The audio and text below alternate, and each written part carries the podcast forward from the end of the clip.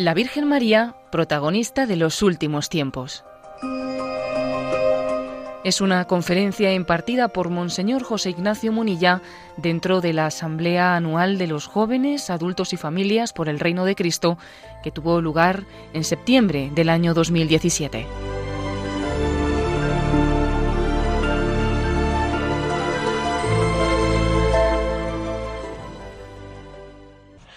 Bueno, la Virgen María protagonista de los últimos tiempos. Eso de los últimos tiempos tiene un poquito de morbillo, ¿no? Tiene un poco de morbo. Se presta, pues eso, ¿eh? a muchas, eh, muchas preguntas así un poquito curiosas y se, presta, pues eso, incluso a hacer alguna película, ¿sabes? ¿Eh? De los últimos tiempos. Pero, a ver, no es que la palabra no tenga una gran novedad, que la tiene, pero hay que decir que los últimos tiempos comenzaron con la llegada de Jesucristo. La nueva era eh, no es la nueva era de Acuario, no, no, la nueva era eh, es la llegada de Jesucristo hace dos mil años.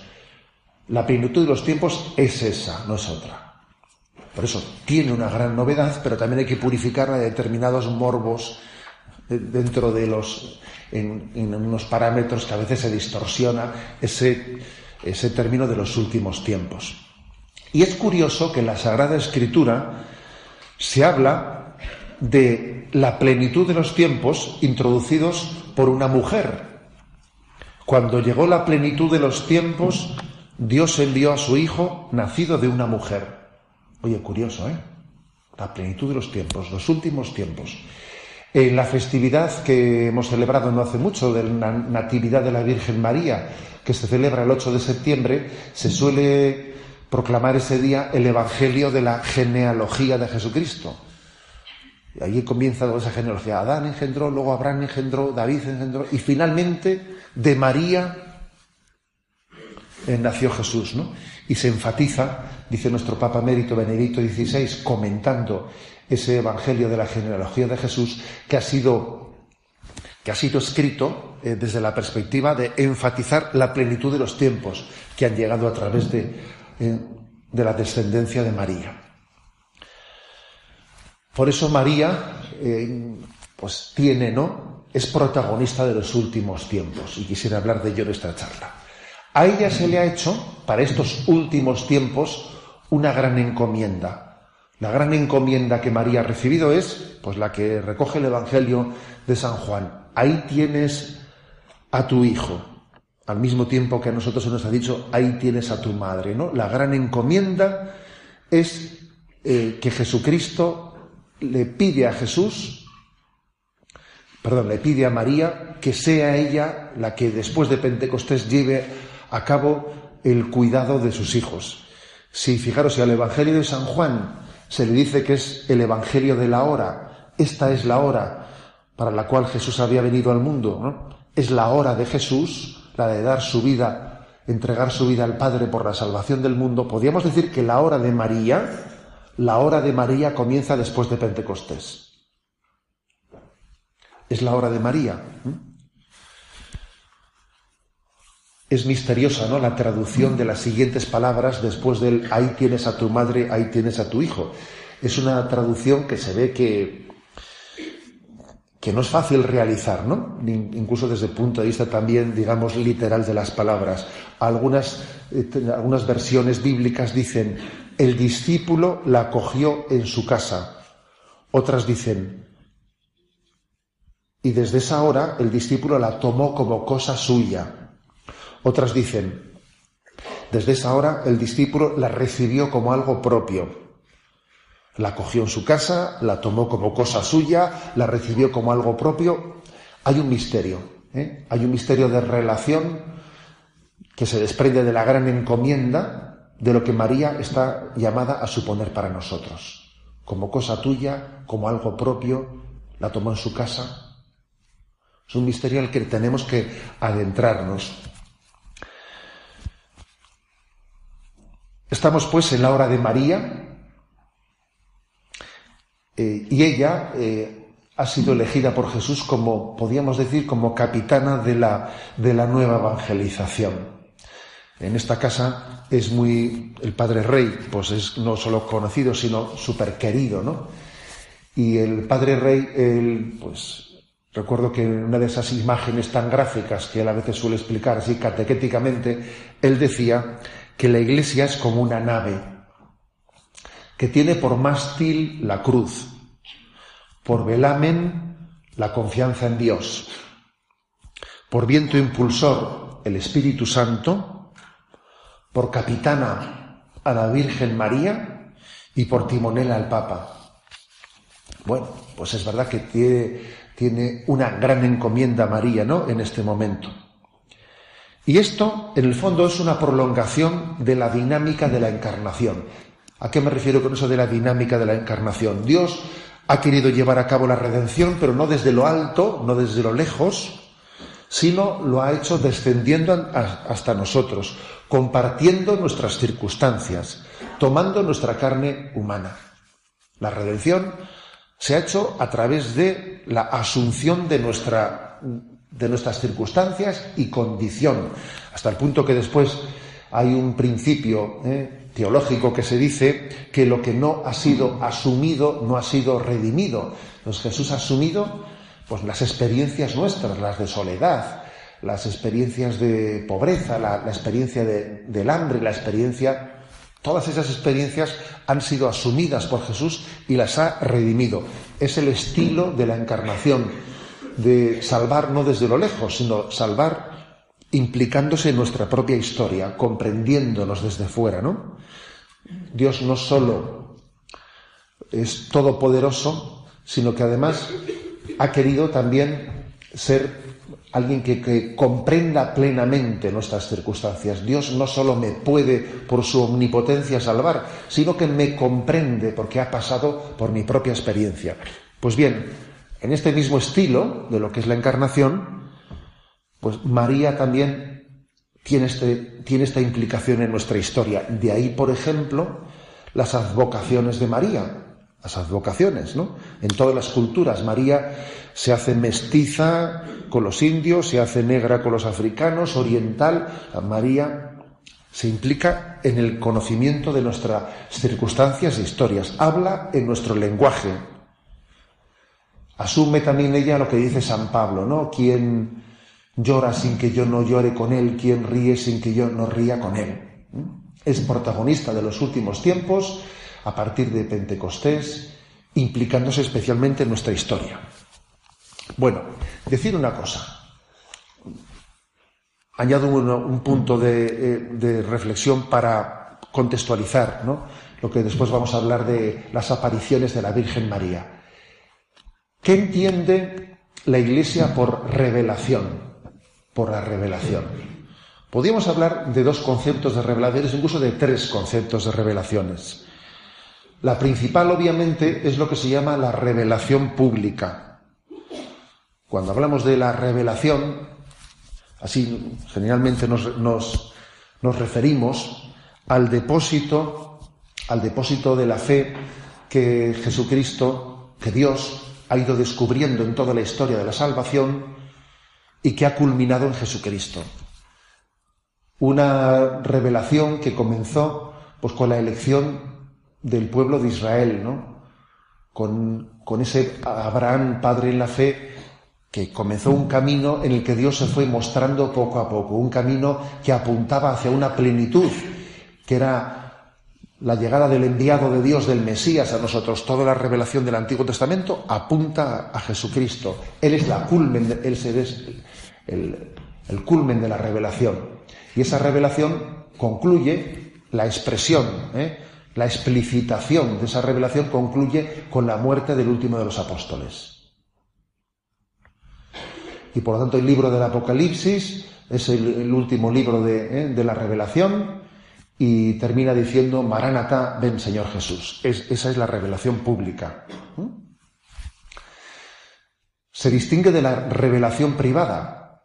Y es que, aunque la revelación ya había llegado a su culminación, dice San Juan de la Cruz, que Dios pronunció una palabra y luego se quedó mudo.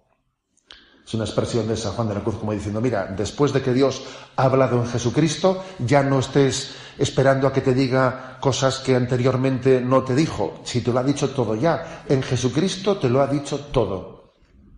El que uno esté pretendiendo oír, escuchar cosas que Jesucristo no me dijo porque me quedo insatisfecho con lo que me dijo el Evangelio, mal asunto. Dios ha pronunciado una palabra y se quedó mudo. ¿Y qué palabra es esa? Pues el verbo, Jesucristo. Eso es verdad. ¿eh? Por eso la revelación pública para nosotros no es un capítulo más, no, es, es la totalidad. Pero es cierto que en esa dinámica, en esa dinámica de la encomienda de aquí tienes a tu hijo, la, la madre en el estilo que, que, tiene ella, está continuamente preocupada por nosotros y está continuamente preocupada de que recibamos esa revelación que ha sido entregada al mundo en, Jesucristo, está preocupada por ello. Entonces, lo que se llama las revelaciones privadas, no la revelación pública, sino las revelaciones privadas, pues son es la acción pedagógica de la Virgen María que en momentos claves, en momentos de, de gran necesidad, en momentos de crisis, pues interviene, se acerca a nosotros y tiene determinadas apariciones o determinados momentos en los que María se muestra a personas elegidas para recordar al mundo lo que es la revelación pública, no para decir cosas distintas a la revelación pública, sino para recordarlas, para refrescarlas, ¿no? La Iglesia discierne y puede aprobar, ¿no?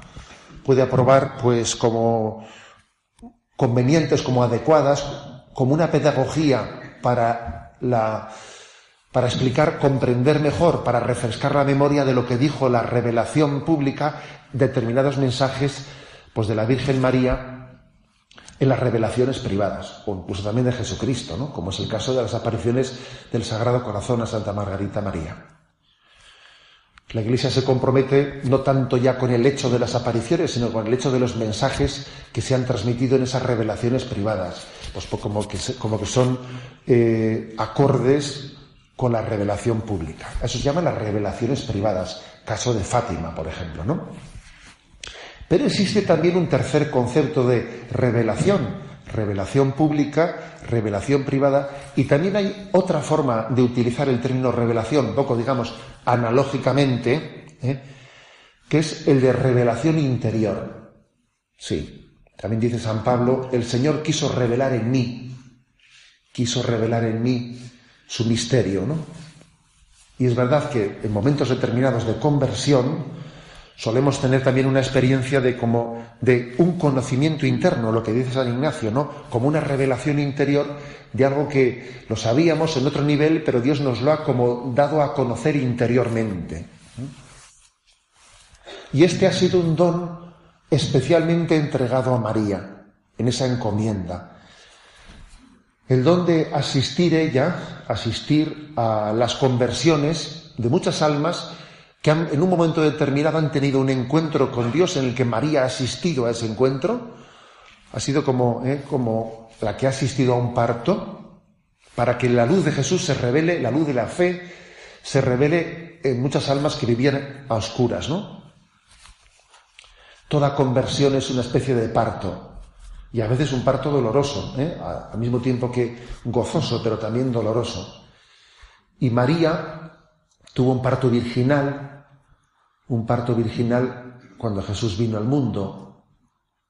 Tuvo un parto doloroso cuando su hijo pues entregó en la cruz su vida por el mundo. Y tiene también un parto gozoso, doloroso con nosotros para dar a luz nuestra, nuestra conversión.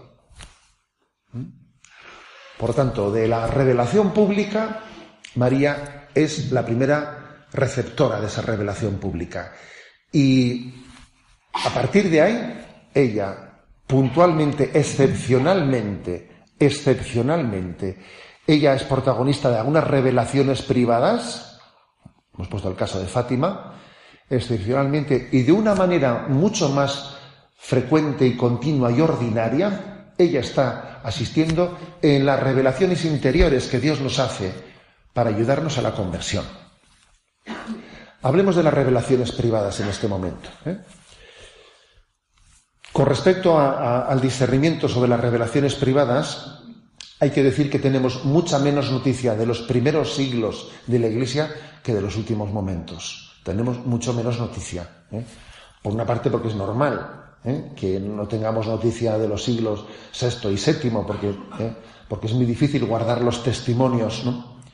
Pero también por un motivo muy claro, y es que fue en el año 1512 en el quinto concilio de Letrán cuando se tomó la decisión de que fuese el Papa el que discerniese la autenticidad de las apariciones o de las revelaciones privadas. Eso fue una decisión que se tomó en el año 1512. Lo cual quiere decir que muchísimas ¿no? de las revelaciones privadas anteriormente no tenían también en la Iglesia pues un cauce y una forma de discernimiento. Eso explica también ¿eh? por qué la tenemos mucho menos, ¿no? mucho menos noticia de los primeros siglos.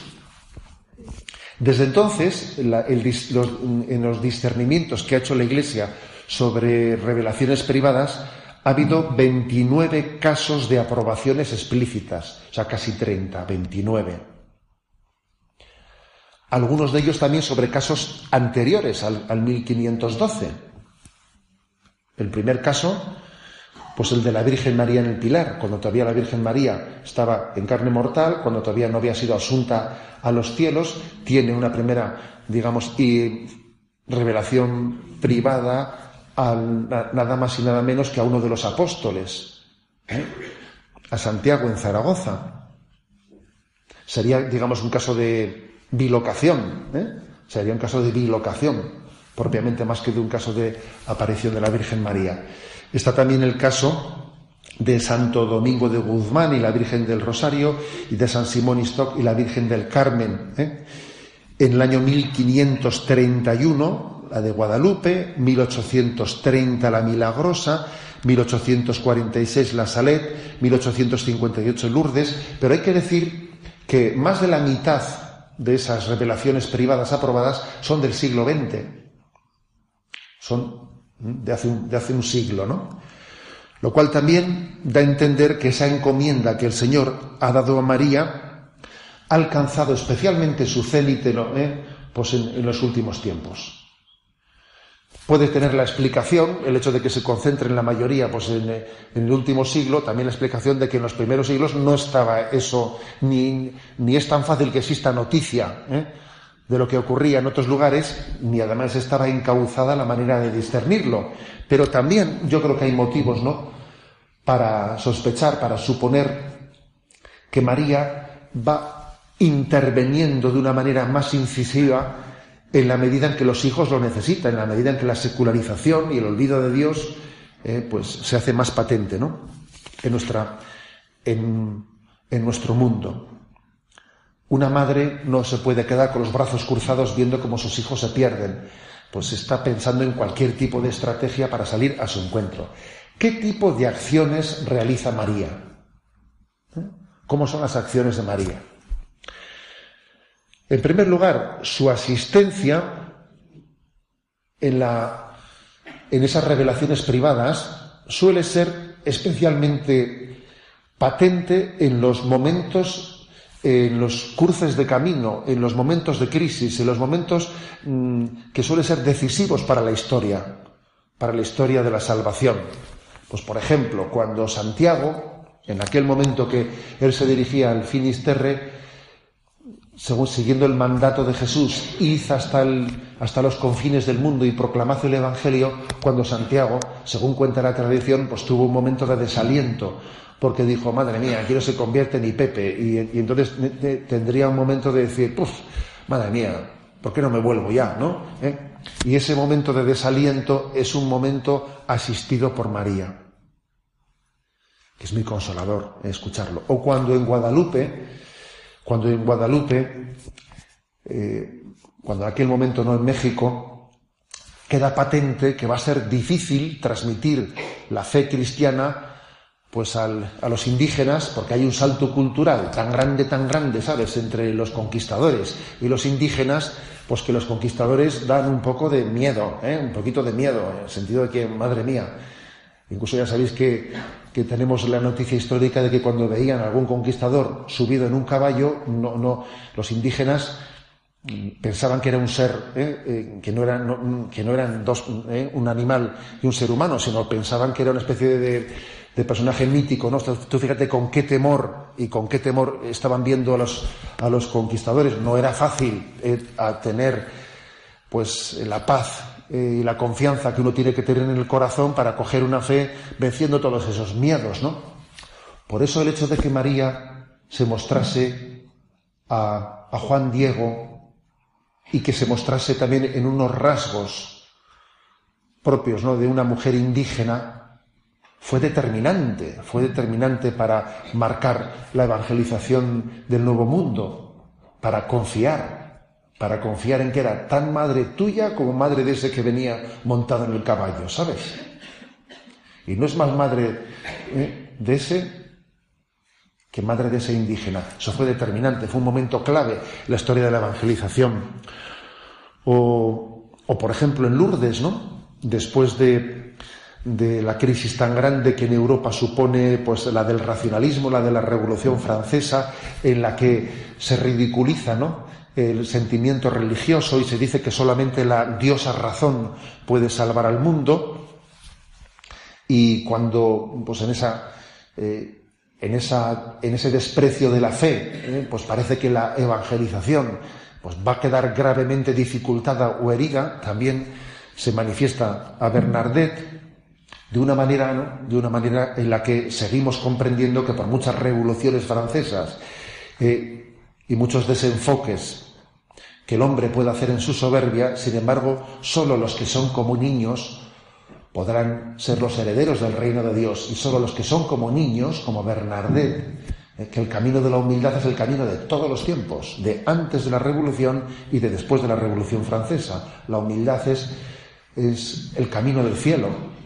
Y en Fátima, en otro momento, en otro impasse de la historia, cuando comienza ese siglo XX, que va a ser un siglo terrible, el siglo de las ideologías, de las ideologías, pues María también aparece como el amparo, el amparo de los que son perseguidos por causa de la fe, prometiendo que el comunismo será derrotado en la medida en que nos encomendemos al Inmaculado Corazón de María. Es decir, las acciones de María, las intervenciones de María, todas ellas tienen lugar en momentos claves, ¿eh? momentos claves en los que necesitamos, necesitamos eh, esa luz, esa luz del Señor. Y en segundo lugar, María nos asiste de una forma especial, no solo en, los cruces de la historia, sino también ante el escándalo de la cruz. Sí. Eh, a ver, ¿quién no está en este momento, ¿no? También condicionado por el peso de la cruz en su vida. Somos muchos en esta sala, pero estoy seguro que diría, no habría nadie que levantase la mano si yo pregunto, ¿hay alguno que no esté marcado aquí por el signo de la cruz en su vida? Que no habría nadie. Todos estamos, de alguna manera, bajo el escándalo de la cruz. Y, es cierto, ¿no? O sea, no hay que, no hay que estar mirando a los demás. Se, dice que, en plan de, eh, lo digo en plan de broma, que el Señor solucionó el problema del transporte, ¿eh? del transporte de la cruz por carretera, fabricándolas a domicilio, ¿no? Entonces, cada uno tenemos la nuestra, ¿sabes? y no hay que estar envidiándola de ninguno. Y Jesús actúa ante la cruz de dos maneras. De dos maneras.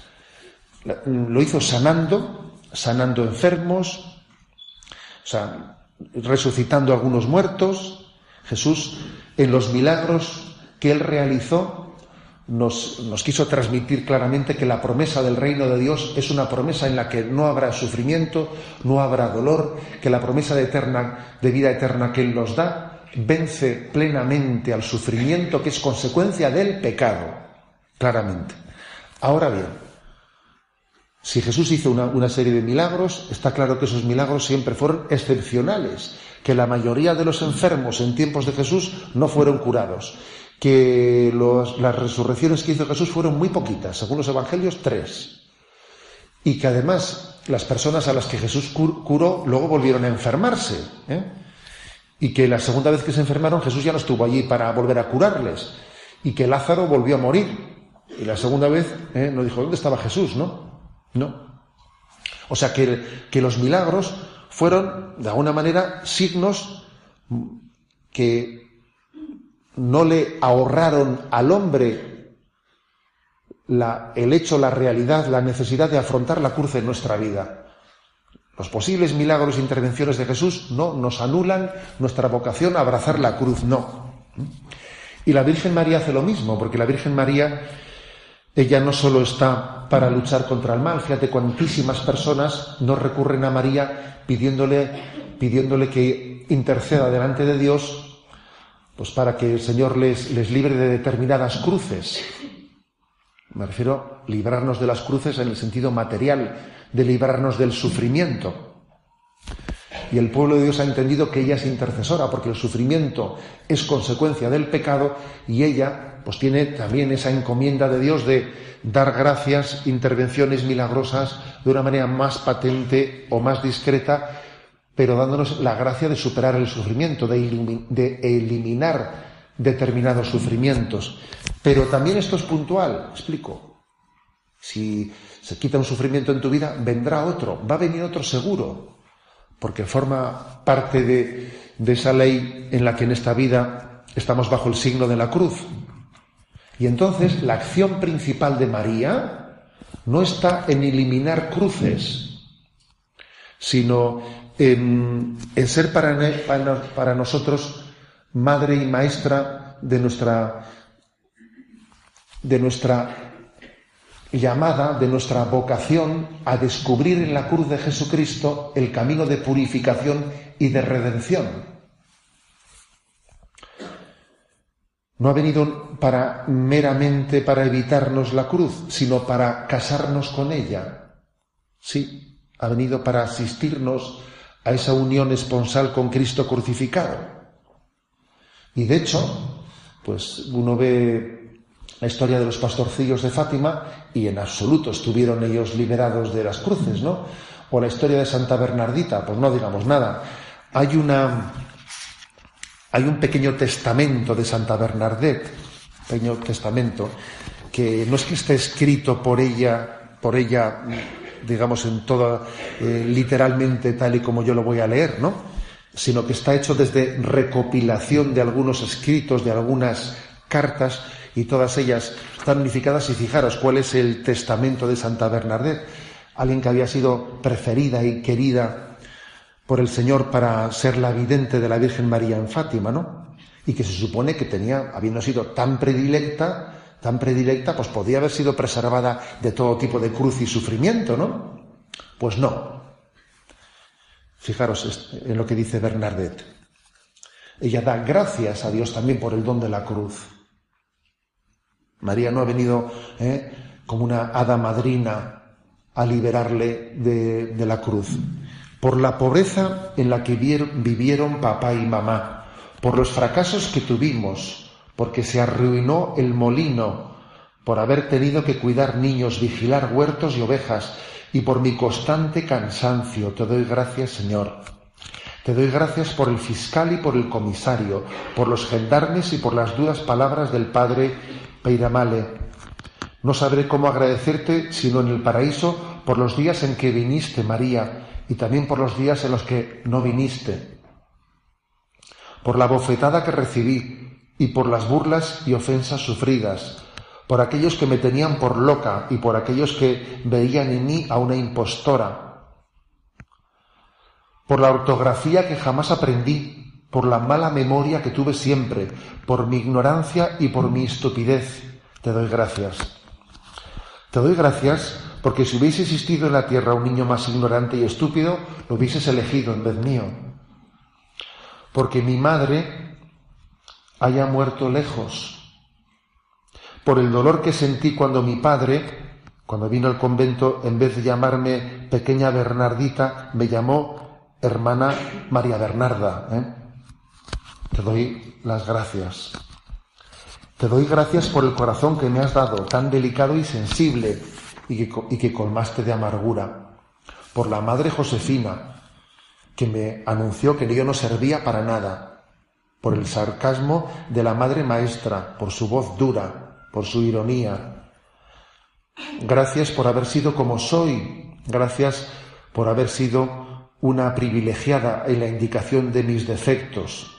Agradezco haber sido la Bernardita a la que amenazaron con llevar a la cárcel porque te vi a ti, madre. Agradezco que fui una Bernardita tan pobre y tan miserable que cuando me veían la gente decía, pero es ella, ¿Es, esa cosa es ella por el cuerpo que me diste, digno de compasión y putrefacto, por mi enfermedad que arde como el fuego y quema como el humo, por mis huesos podridos, por mis sudores y fiebre, por los dolores agudos. Te doy las gracias. Y por el alma que me diste, por el desierto de mi sequedad, por las noches y por los relámpagos, por tus rayos, pero por todo, por ti mismo, cuando estuviste presente y cuando me faltaste. Te doy las gracias, Señor. Es decir, que María, María ha venido a desposarnos con la cruz, a desposarnos con ella. No en vano ella recibió al pie de la cruz la gran encomienda de cuídalos. Pero hay más, más acciones de María. La primera he dicho que es la acción de venir en socorro de la evangelización cuando hay momentos claves en los que hay dificultades que tienen que ser asistidas. ¿no? La segunda, he dicho que es eh, ayudarnos, asistirnos maternalmente ante el escándalo de la cruz. La tercera, yo me atrevería a decir que en este momento, en este momento clave también de nuestra, de nuestra cultura, creo que María ha venido a socorrer una gran herida que padece que padece nuestra, nuestra generación, que es la de la falta de autoestima. Sí, eh, es curioso que lo de la falta de autoestima es algo, es un término que se utiliza pues en, todos, iba a decir yo, en, círculos que a veces no tienen nada que ver incluso con, con la vida de la Iglesia. Hay como una gran conciencia compartida en este momento en que se sufre mucho, mucho por la falta de autoestima y que las apariencias engañan mucho, que todo este presumir, que todo este figurar delante de los demás, que todo este ir de guay, ¿no? De una sociedad frívola en la que se marca, ¿no? Se marca pues el estilo. El otro día estuve, me llamó la atención el anuncio nuevo que ha sacado el corte inglés, ¿eh? el, anuncio del corte inglés, que ahí se ve eh, haciendo la campaña del otoño y se ve ahí a unos, a unos, unos tipos femeninos que van a ir marcando, ¿no? Somos el poder, ¿no? Y lo vi un par de veces y dije, jo, técnicamente qué bien hecho está, ¿sabes, no? Pero obviamente está diciendo, dime de qué presumes y te diré de qué careces. Ya te digo yo que estas que están aquí haciendo, ¿eh? haciendo la imagen de la mujer fuerte, ya te digo yo que no me extrañaría nada que estén con una debilidad interior y rotas por dentro de no veas tú. Yo creo que hay una, una evidente herida interior de falta, falta de autoestima. Y cuando uno no se quiere a sí mismo, huye para adelante y se hace el fuerte, se hace, busca compensaciones, ¿no? Pues eso, compra compulsivamente, eh, intenta, intenta ser eh, apreciado por su, por su físico, o yo qué sé, ¿no? Pero en el fondo todo eso está, está escondiendo una gran herida afectiva interior. Y creo que la Virgen María, en esa gran encomienda que ha recibido, ella quiere enseñar a sus hijos a quererse bien, porque quererse bien uno a sí mismo es, es una gran sabiduría que no es tan fácil para nosotros. Nos queremos mal, no sabemos querernos a nosotros mismos, ¿no?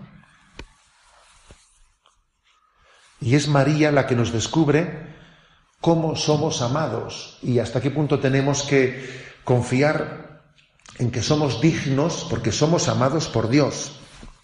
La palabra María, ¿eh? el término María, etimológicamente, hay muchas, muchos debates entre expertos, ¿no?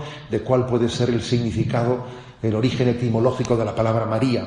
La primera vez que aparece ese término aparece en el contexto en el que el pueblo, el pueblo hebreo estaba desterrado en Egipto y puede tener pues un origen la palabra mm, parte hebreo en parte egipcio y la, digamos, la, posibilidad más cierta, la que tiene más probabilidades, es que María signifique amada de Yahvé.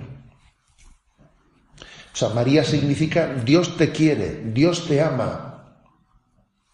Tú tienes, por muchos problemas que tengas en tu vida, por muy débil que te sientas, por muy débil, por muy poca cosa que te sientas, que tienes una experiencia de fragilidad pues, ¿eh? muy grande, Dios te quiere como eres. Tú tienes un suelo firme en el que puedes pisar. Mira, luego que salga el sol por antequera, tendrás muchos problemas, tendrás, pero Dios te quiere, eso es lo principal. El ABC de tu vida está bien trazado, ¿no? La fortaleza, fijaros bien, ¿no? La fortaleza solo es posible cuando alguien se sabe querido y se sabe amado, tiene, tiene un suelo firme que pisar, ¿no?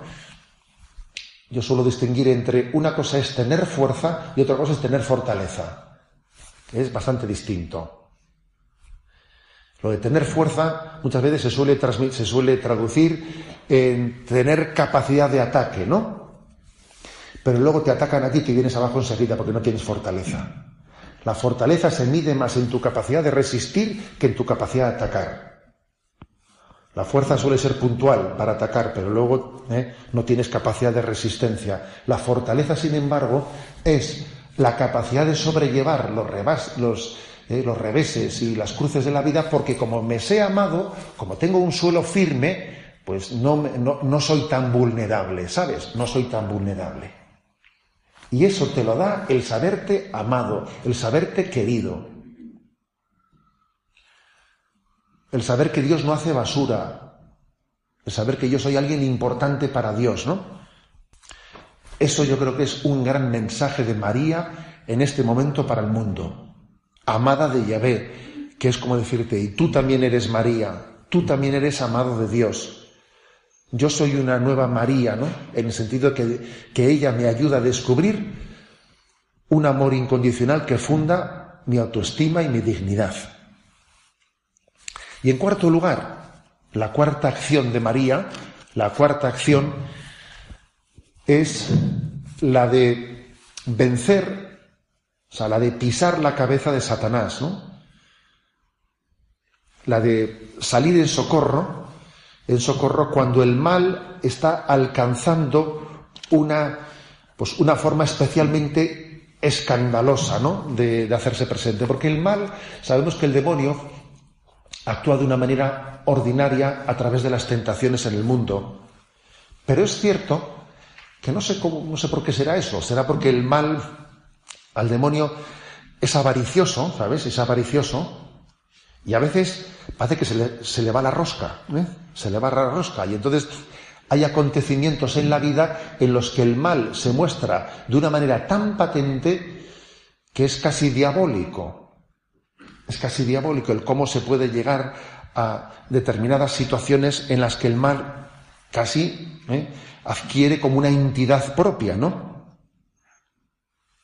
Y hoy en día hay personas en las que al ver el mal en toda su la crudeza, a veces han comenzado, fíjate, a abrirse la pregunta por la existencia de Dios al ver el mal. Hay personas que han creído antes en el demonio que en Dios y que desde una experiencia de un mal eh, terrible y tremenda han percibido pues la, su necesidad de socorro, de auxilio, se han sentido conmovidas, estremecidas, ¿no? Por ese mal y han sido socorridas y rescatadas por Dios. Entonces es curioso. ¿eh? Pues María tiene esa intervención en la historia.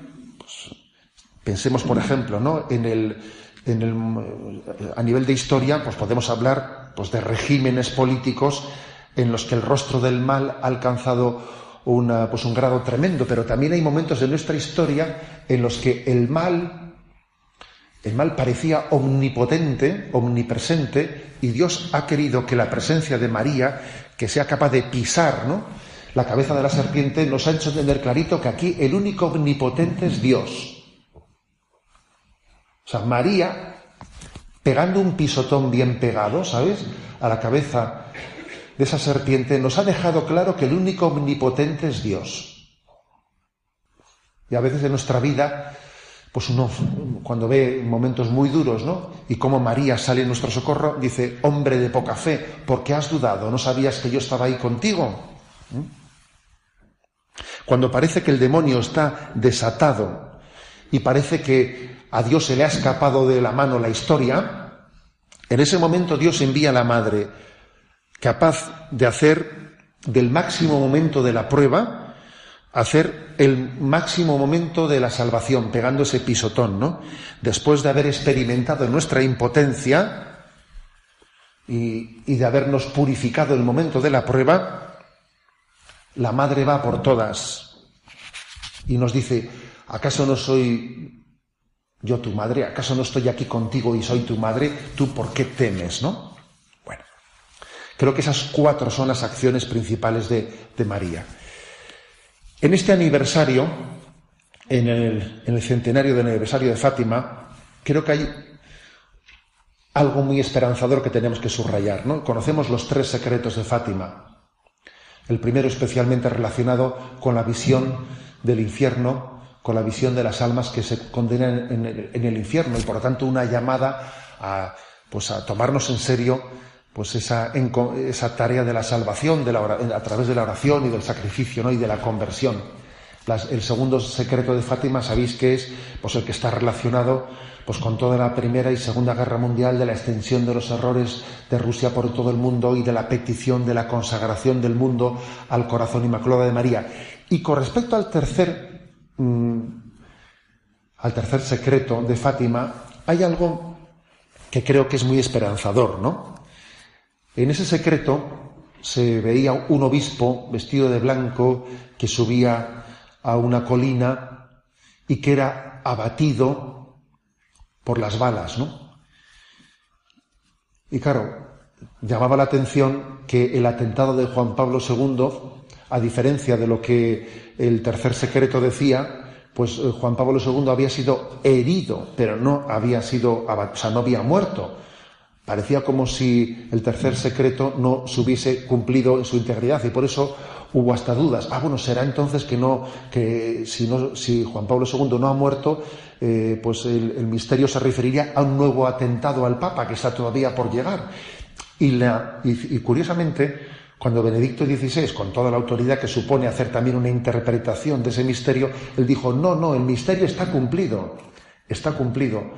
¿Y por qué resultó que Juan Pablo II no fue asesinado, sino que solo fue herido. Y entonces la interpretación que, que hacía era que en esa visión se mostraba que el esplendor de la Virgen María le permitía un grado de intervención a ella en la historia del mundo, hasta el punto de que por la oración y por la penitencia, que María mismo ¿no? Como estaba administrando para el bien de la salvación del mundo, existía esa capacidad de María de intervenir en la providencia, en los designios del mundo hacia el bien. Es decir, no está escrito, ¿no? No está escrito nuestro destino, sino que lo, mejor de nuestra vida, la mejor página de nuestra vida todavía está por escribir porque María es capaz de reconducir siempre, ¿no? Reconducir nuestra historia hacia la historia de la salvación. El, predestinacionalismo, ¿no? Cuando esa, esa, concepción de que mi vida está predestinada y no tengo nada que hacer está totalmente eh, contestada desde esa, desde esa presencia de María redirigiendo, eh, redirigiendo nuestra vida hacia, hacia la salvación. Es algo así como cuando vamos en el coche y nos perdemos el camino y el GPS con esa vocecita eh, que empieza, dice, recalculando. ¿eh? está recalculando de nuevo el camino. Y tú te vuelves a perder y escuchas recalculando. Y de nuevo, recalculando. Es curioso. Yo creo que María está haciendo esa función ¿no? de, ese GPS, de que está siempre recalculando todo hacia la historia de la salvación. A pesar de tus pecados, a pesar de tus contradicciones, ella tiene una intervención en la historia de la salvación en la que Dios ha querido que el destino no esté escrito en ese sentido fatalista, no, no está escrito, sino que ella tiene la capacidad de recalcular para derivarlo todo hacia la etapa de la salvación. Y si eso se cabe decirlo del tercer secreto de Fátima de lo que le ocurrió al Papa, no cabe decirlo de ti, no cabe decirlo de mí. ¿Eh? Dice, pues es que, pero si yo pudiese evitarme tres cosas que me han pasado, si pudiese evitarme esos cuatro pecados que cometí, si pudiese eliminar de mi historial determinadas cosas, cuanto más derecho. No, no, no, déjate. todo lo que ha acontecido en tu vida está perfectamente integrado en ese recálculo de María que te quiere conducir, ¿no? Hacia esa coronación de la que ella ha sido partícipe. Bueno, pues vamos a, a congratularnos todos, ¿no? A congratularnos que, que María sea la gran protagonista de los últimos tiempos y de tus últimos tiempos, de mis últimos tiempos, ¿sabes? Que sea la gran protagonista de este, de este, camino, de este camino providencial hacia la santidad.